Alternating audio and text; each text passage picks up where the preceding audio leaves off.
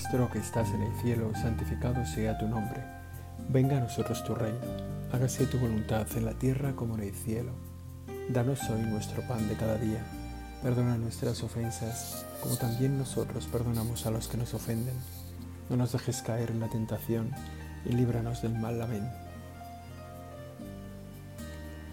Los primeros siglos del cristianismo, lo sabemos bien, Señor, por la historia y porque nos has dejado tu palabra que, ilumina, que alumbra, aunque sea suavemente, esos primeros años del cristianismo, pero en general todos los primeros siglos del cristianismo, toda la historia de los primeros siglos, nos, enseñan que la vida cristiana no fue un camino de rosas, que lo que hemos visto en la vida del Señor se repitió también en la vida de los primeros cristianos. El esfuerzo por servir a los demás, por anunciarles la salvación, y en buena parte la persecución, el desprecio, el ocultamiento, el silencio de tanta gente y en muchos casos la muerte, ¿no? el martirio. Los cristianos se lanzaron de un lugar a otro, los primeros cristianos se lanzaron de un lugar a otro, fueron de ciudad en ciudad, en parte impulsados por la llamada del Señor, ir por todo el mundo y anunciar el Evangelio. Pero también las persecuciones movilizaron mucho ese movimiento de los cristianos. ¿no? Primero de los judíos, las persecuciones de los judíos en Jerusalén, fueron llegando a otras ciudades, pronto también las de los romanos, con Nerón, con Domiciano, hicieron que ese, ese movimiento apostólico, ¿verdad?, de, de los apóstoles, de los discípulos, se fuera extendiendo rápidamente por todos los límites del imperio. En algunos el testimonio de la vida cristiana les llevó a la muerte y en otros les llevó a ir a otra ciudad para seguir anunciando el Evangelio. ¿no? Por eso, eh, todavía en tiempos de los apóstoles, en el primer siglo del cristianismo, ya nos encontramos una sólida tradición que habla de la llegada de los cristianos a la península ibérica. San Pablo, dice la tradición, habría llegado a Tarraco, la capital de la provincia romana tarraconense, Santiago el Mayor habría evangelizado con el consuelo de la Virgen María, claro, en el valle del Ebro, ¿no? Ahí a orillas del Ebro, que daba nombre a la península ibérica, pues ahí se encontró la Virgen María con un Santiago bastante desanimado por la dureza de los, de los iberos que vivíamos por ahí, bueno, de los que vivían, que yo no estaba entonces. ¿no? También en, en, ese mismo tiempo, en ese primer siglo, los siete varones apostólicos con, con San Torcuato un poco a la cabeza, estaban anunciando a Jesucristo en la Bética, en la provincia bética del Imperio Romano, al sur de la península ibérica.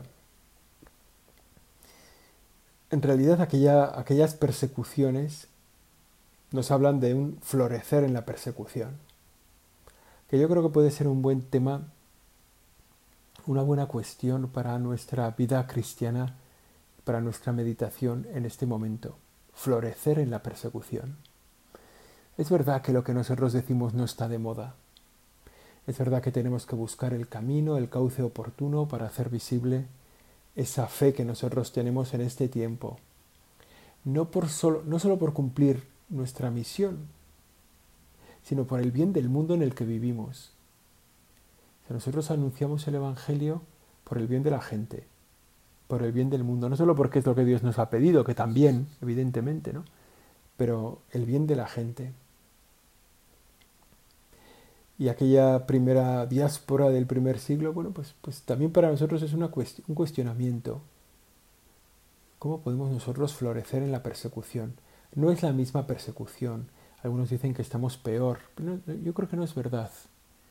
Pues, en el contexto en el que vivimos nosotros, pues raramente hay eh, una agresión física, ni siquiera muchas veces una palabra hostil, fuerte.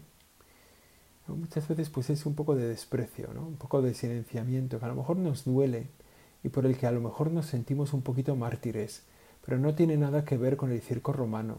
La persecución que sufrimos ahora los cristianos no tiene nada que ver con el circo romano.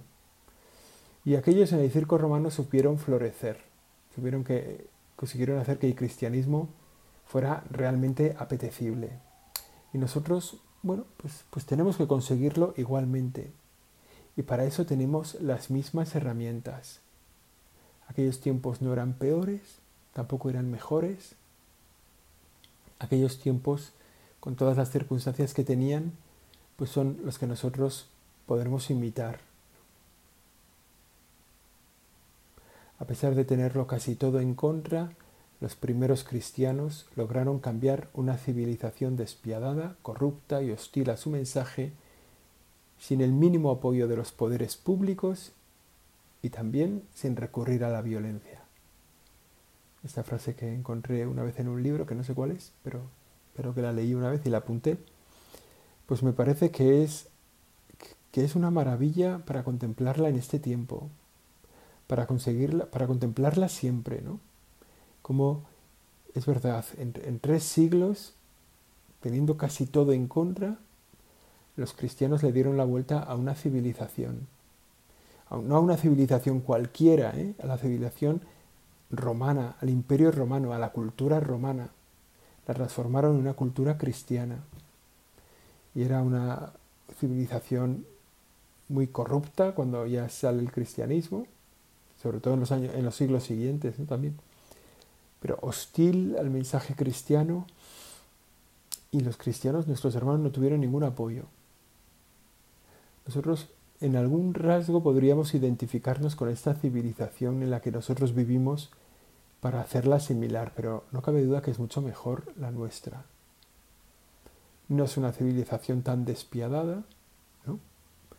El cristianismo ha ido transformando a lo largo de los siglos y haciéndose presente en la cultura, y en las organizaciones políticas y en los organismos judiciales, jurídicos, en la legislación y, los derechos humanos, bueno, sin ser derechos cristianos, ¿verdad? Pero esos derechos humanos tienen ahí una, una impronta que, que bien nos hace no estar tan incómodos en esos derechos humanos. Bueno, nuestra civilización es mucho mejor para el anuncio cristiano y sin embargo vamos más lentos.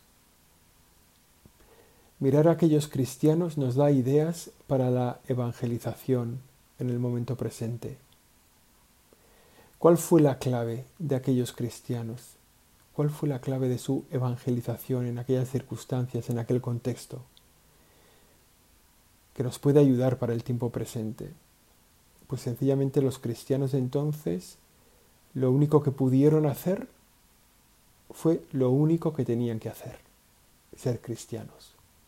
Vivían con el mandato de amar a Dios, de amar al prójimo, de servir a Dios y de servir al prójimo. Y aquello siempre se puede hacer. En nuestro tiempo lo podemos hacer. Y aquello fue lo decisivo. O sea, lo decisivo no fue su grandeza, no fue su... Lo decisivo fue que fueron cristianos. Y lo decisivo a esa acción de los cristianos de servir, de amar a Dios y al prójimo, fue también el impulso del Espíritu Santo. Hoy ese impulso del Espíritu Santo está igual, igualmente vibrante en este tiempo. Por tanto, si nosotros hacemos lo que hicieron aquellos, que podemos hacerlo, y el Espíritu Santo sigue igualmente vibrante, que eso sigue así, pues en el mismo periodo de tiempo en un máximo de tres siglos, podremos darle la vuelta a esta civilización. Esta civilización, pues un poquito corrupta, quizá menos que la de aquel tiempo, un poquito hostil a nosotros, quizá menos hostil, o hostil de una forma nueva. En ese contexto de las persecuciones, me parece que, que hay, una, hay una vivencia que vale la pena que destaquemos porque nos ayuda a explicar no solo el éxito de la evangelización, sino también el camino que tenemos nosotros, un camino, un camino que tenemos nosotros. ¿no? Todavía en esas persecuciones nació Vicente en Huesca en la segunda mitad del siglo III. Y este Vicente convivió en el tiempo con el diácono Lorenzo, que era un diácono del Papa San Sixto II. Bueno, pues cuando Lorenzo moría en Roma, en la persecución de Valeriano, pues Vicente nacía en Huesca, se incorporaba a la vida de la iglesia era un cristiano, bueno, al final fue diácono, fue ordenado diácono del obispo San Valero en Zaragoza, en los últimos años del siglo III. ¿no? Los diáconos, que tienen una misión fundamental, pero que, tienen, que, me parece que o sea, nos enseñan mucho. Son instituidos por los apóstoles para cuidar a las personas necesitadas, para la atención de las viudas, ahora veremos cuándo, y al mismo tiempo el primero de los diáconos, el diácono Esteban, es el primero de los mártires de la iglesia. Fijaos, ¿eh? vivir la caridad trae consigo el martirio. Esteban, que es el primero de los diáconos, pues fue martirizado. Pero también San Lorenzo, el diácono Lorenzo, también el diácono Vicente. Se ve que vivir la caridad a veces resulta molesto. A quienes no la viven, supongo, ¿no? pero hasta el punto de levantarles un poco el odio hacia los cristianos. Los diáconos habían sido instituidos por los apóstoles en tiempos del Nuevo Testamento, ¿no? para la atención de las viudas. Y son, son, son ordenados un poco para ayudar a los obispos, sobre todo en la vida de caridad de la Iglesia. Sobre todo en la vida de caridad, ahora también en la celebración de la Iglesia, pero en la vida de caridad. ¿no? Y Vicente fue apresado en Zaragoza, junto a su obispo se lo trasladaron a Valencia y allí fue martirizado. Luego sus reliquias, ¿verdad? Pues, pues dicen que están en Valencia, hay una tradición que las lleva hasta Lisboa y pues, da igual, ¿no? La, la, historia de la Iglesia y, y la propia experiencia de la vida cristiana que tenemos nosotros pues nos damos cuenta, se explica que en los tiempos de persecuciones y de las dificultades, la vida cristiana se consolida y crece. Por eso, en la medida en que decimos que vivimos en un tiempo de persecuciones, inmediatamente tenemos que decir que es un tiempo de oportunidades para el anuncio del Evangelio. La frase conocida esta de Tertuliano, ¿no? que decía que la sangre de los cristianos es semilla de nuevos cristianos. La sangre de los mártires es semilla de nuevos cristianos. Por eso los momentos de dificultad los vivimos como oportunidad. Y también el presente lo es. También este presente lo es. Lo primero, pues, la primera idea, la primera punto de nuestra oración es que en la persecución se puede florecer. Si miramos a la historia, si miramos pues, a, tantos mártires, también del siglo pasado, tantos mártires de nuestro día, ¿no? el cristianismo que es la religión más perseguida hoy en tantos lugares, pues es un tiempo que también nos invita a florecer como cristianos. Un segundo punto de nuestra meditación es, retomando el ejemplo de los diáconos mártires, darnos cuenta de que sin caridad no hay vida cristiana la vida de Lorenzo, de Vicente, de Esteban, de todos los diáconos que tiene su origen en el Nuevo Testamento, lo que lleva a la Iglesia es a darse cuenta de que es preciso instituir un ministerio para la caridad. Tiene que haber personas dedicadas enteramente a vivir la caridad, el amor al prójimo, ¿no? La ayuda a las personas más necesitadas. Los hechos de los apóstoles lo cuentan así, ¿no?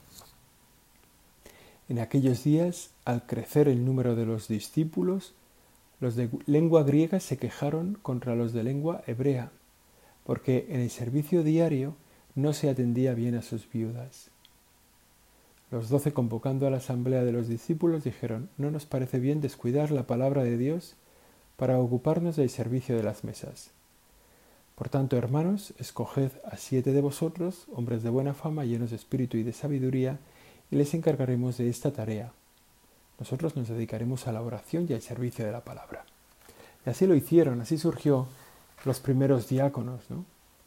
El diaconado aparece muy pronto en la jerarquía de la Iglesia con la misión de atender las necesidades, sobre todo materiales, las necesidades materiales del pueblo de Dios. Y así lo hacían. ¿no? Esa fidelidad en esa misión, ese, en ese encargo de vivir la caridad, les entregó a la muerte a muchos de ellos y con ello les entregó a la gloria. Es decir, vivir la caridad de modo heroico en aquel tiempo traía la muerte y con la muerte la gloria. Y es verdad al mismo tiempo que vivir la caridad ha traído a la Iglesia innumerables vocaciones, al mismo tiempo que innumerables mártires. ¿no? Hoy podemos decir que en la vida cristiana particular, la, que, la de la vida de cada uno, la vida cristiana de cada uno de nosotros, el amor al prójimo expresado concretamente, la vida de caridad no es una opción, no es una, no es una cosa que podamos elegir sí o no, la vida de caridad. La vida de caridad en la vida cristiana es el camino. O sea, es lo que tenemos que hacer. Si ponemos en plan teológicos, pues hemos dicho que Jesús es el camino, Jesús es el camino.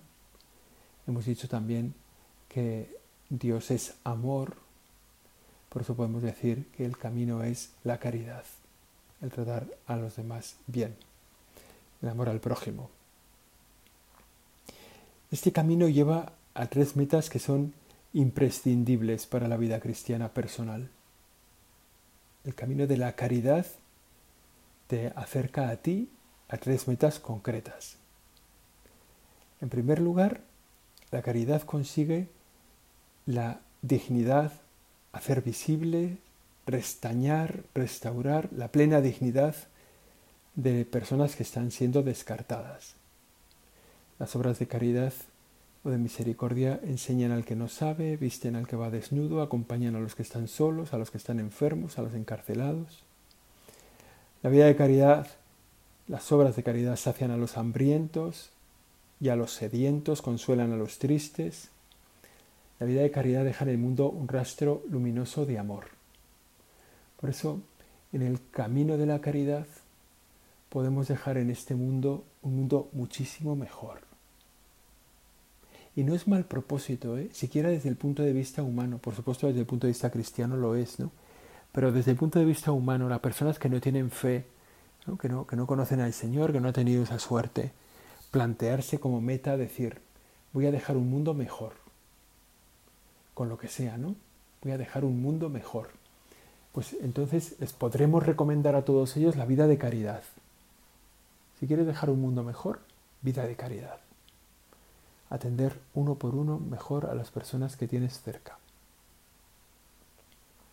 En todas estas formas ¿no? que nos dicen las obras de misericordia, materiales y espirituales. Acompañar a las personas que sufren, vestir al que va desnudo, dar de comer al hambriento, dar de beber al sediento, consolar a los tristes, enterrar a los muertos, rezar por vivos y difuntos. Bueno, y eso mejora el mundo deja un rastro luminoso de amor. No solo eso, ¿eh? sino que hay muchísimas personas que se incorporan, que es como la, segunda, la segunda conclusión. ¿no? Hemos dicho que este camino de la caridad lleva a tres metas que son imprescindibles en la vida cristiana personal. En primer lugar, a mejorar la vida de la gente. En segundo lugar, facilitan la misión de la Iglesia. Es decir, la vida de caridad facilitan la misión de la Iglesia. Hay muchísimas personas que se unen a la vida de la Iglesia a partir de ver la caridad de sus miembros. Podríamos poner ejemplos muchísimos, ¿no? Pero sin hacer ningún esfuerzo recordamos a San Vicente de Paul o Santa Luisa de Marillac, ¿no? que establecen las hijas de la caridad, los misioneros paules, establece las hijas de la caridad para el cuidado de personas necesitadas y suscita un movimiento vocacional de muchísima gente que se ve atraída por la caridad. Pero eso se vive también hoy en, por supuesto, en las misioneras de la caridad, por ejemplo, ¿no? Las misioneras de la caridad, pues suscitó un movimiento vocacional que todavía sigue de cientos, de miles de mujeres que se entregan al Señor para ser eso, misioneras de la caridad, ¿no? para dar testimonio de la caridad. La caridad que mueve, dinamiza la vida de la iglesia. Y lo vemos también eh, más cercano, en tantas parroquias, en tantos lugares donde cuando pides ayuda para dar de comer, para organizar un comedor social, para recoger alimentos, pues se vincula mucha gente. La caridad, la vida de caridad, vincula muchísima gente a la iglesia acerca mucha gente a la iglesia. cuánta gente se ha convertido por el testimonio de caridad de una persona. Cuánta gente se ha convertido o se ha acercado a la iglesia para ayudar en una misión, en un apostolado concreto, de servicio a los demás, de enseñar a los pequeños o de acompañar a las personas. Se han, incorporado a un ministerio de la iglesia y han acabado incorporados a la misma iglesia. Se han acercado a la vida de oración, a la comunión frecuente, o a lo que sea. Segunda, conclusión, segunda consecuencia de la vida de caridad. La tercera es que de algún modo son para nosotros el camino de la santidad personal. No hay santidad en la iglesia si no hay caridad, si no hay una vida de amor al prójimo en nuestra vida personal. ¿eh? Por eso decía que cuando cogemos el camino de, la caridad, pasan siempre estas cosas. Mejora la vida de las personas, mejora la vida de la iglesia, mejora nuestra vida personal hasta el punto de que llegamos a la meta, alcanzamos la santidad, si hacemos de la caridad una forma de vida heroica. El Papa Francisco abrió no hace muchos años una, una vía para acceder a la santidad, a la canonización, al reconocimiento de la santidad de vida en la Iglesia, con la caridad hasta dar la vida por amor. Y, entonces, bueno, pues, pues es de algún modo reconocer que vivir la caridad hasta el extremo desemboca en la santidad personal, incluso una santidad que puede ser reconocida por la misión de la Iglesia, por, la, por la autoridad de la Iglesia. Nosotros al recordar hoy a estos diáconos, ¿no? empezábamos diciendo ¿no? cómo en medio de las persecuciones se puede florecer, pues una forma de florecer muy útil, muy posible en medio de las persecuciones es la vida de caridad. Es decir, eh, cuando todo se pone en contra, hacer bien a la gente siempre sale rentable. Como hemos dicho, sale rentable desde el punto de vista de la gente, a los que se les mejora la vida, desde el punto de vista de la iglesia, porque aumenta su misión, desde el punto de vista personal, porque nos acercamos a la santidad. Recuerdo como unas, unas religiosas de, de Sevilla, creo recordar las hijas de la cruz, ¿no? En medio de unas persecuciones muy fuertes, en, el contexto de la persecución religiosa española en el siglo XX, pues ahí por los años 30 del siglo pasado, pues estas religiosas, las hijas de la cruz, pues eh, había piquetes de personas que pues iban incendiando iglesias, asaltando conventos. Y estas, las hijas de la cruz, eh, se dedicaban al cuidado de las personas pobres en la ciudad de Sevilla. Y atendían muchísimas personas con, una pobreza de vida total, ellas, ellas con su propia pobreza de vida atendían la pobreza de muchísimas personas. Y eran tan queridas que en la puerta de su convento se estableció un piquete que impedía que nadie quemara ese convento.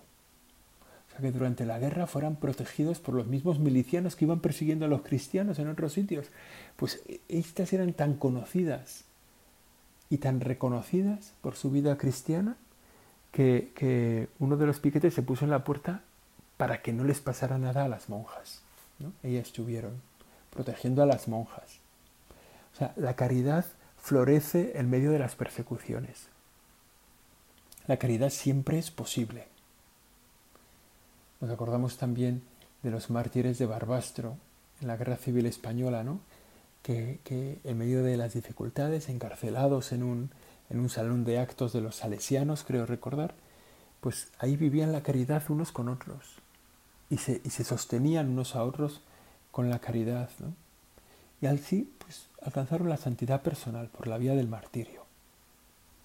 Bueno, pues esto que el camino de la caridad que, que, que se vive, que se puede vivir siempre, en cualquier circunstancia, que es tan eficaz para todo el mundo que todas las personas por ese camino podemos alcanzar esas tres metas, ese camino de la santidad personal a través del amor es, ocurre igual, de manera igual en toda la iglesia. Este mandamiento del amor es imprescindible en la vida de la iglesia hasta el punto de que, de que una iglesia que no hace visible el amor de Dios y su predilección por los necesitados, pues no es del todo la iglesia de Jesús. La iglesia es luminosa cuando hace visible la predilección del Señor por los pobres, por los necesitados. La caridad es la prueba clara, es una prueba clara de que hay vida cristiana. Ilumina más y con más fuerza cuanto más oscuro es el presente que vivimos. Cuanto más de noche se hace, la vida de caridad es más luminosa. Cuanto más llores la persecución, la vida de caridad es más eficaz, más atractiva. En las dificultades, en las persecuciones, en las hostilidades, en las miserias y las angustias, la caridad se hace más brillante y se hace más atrayente. Los cristianos hacen visible esa condición pública, la condición pública de su vida cristiana de muchas maneras, ¿no? pero fijaos, una, una de las más eficaces maneras de anunciar la vida cristiana que uno lleva por dentro es con la vida de caridad, ¿no? la, el servicio al bien común, los comedores sociales, la atención a las discapacidades, la acción contra la pobreza. La caridad es la forma habitual de, expresarse una vida cristiana en el seno de la vida pública y se, figura, se configura como, como un desborde natural de una identidad vivida y de una misión realizada. La vida cristiana vivida, la misión realizada, se desborda en la caridad. Pues le vamos a pedir a la Virgen María, al terminar este tiempo de oración, que nos lo planteemos así, que planteemos cómo en nuestra vida cristiana podemos llevar mejor una vida de caridad, podemos hacer visible el amor de Dios a cada uno de las personas necesitadas que nos rodean. Le podemos pedir a la Virgen María que nos ayude a hacer visible el amor de Dios por los que sufren, por los perseguidos, por los que no tienen nada, por los descartados, por los pobres y necesitados. Dios te salve María, llena eres de gracia, el Señor es contigo. Bendita tú eres entre todas las mujeres, bendito es el fruto de tu vientre Jesús. Santa María, Madre de Dios, ruega por nosotros pecadores, ahora y en la hora de nuestra muerte. Amén.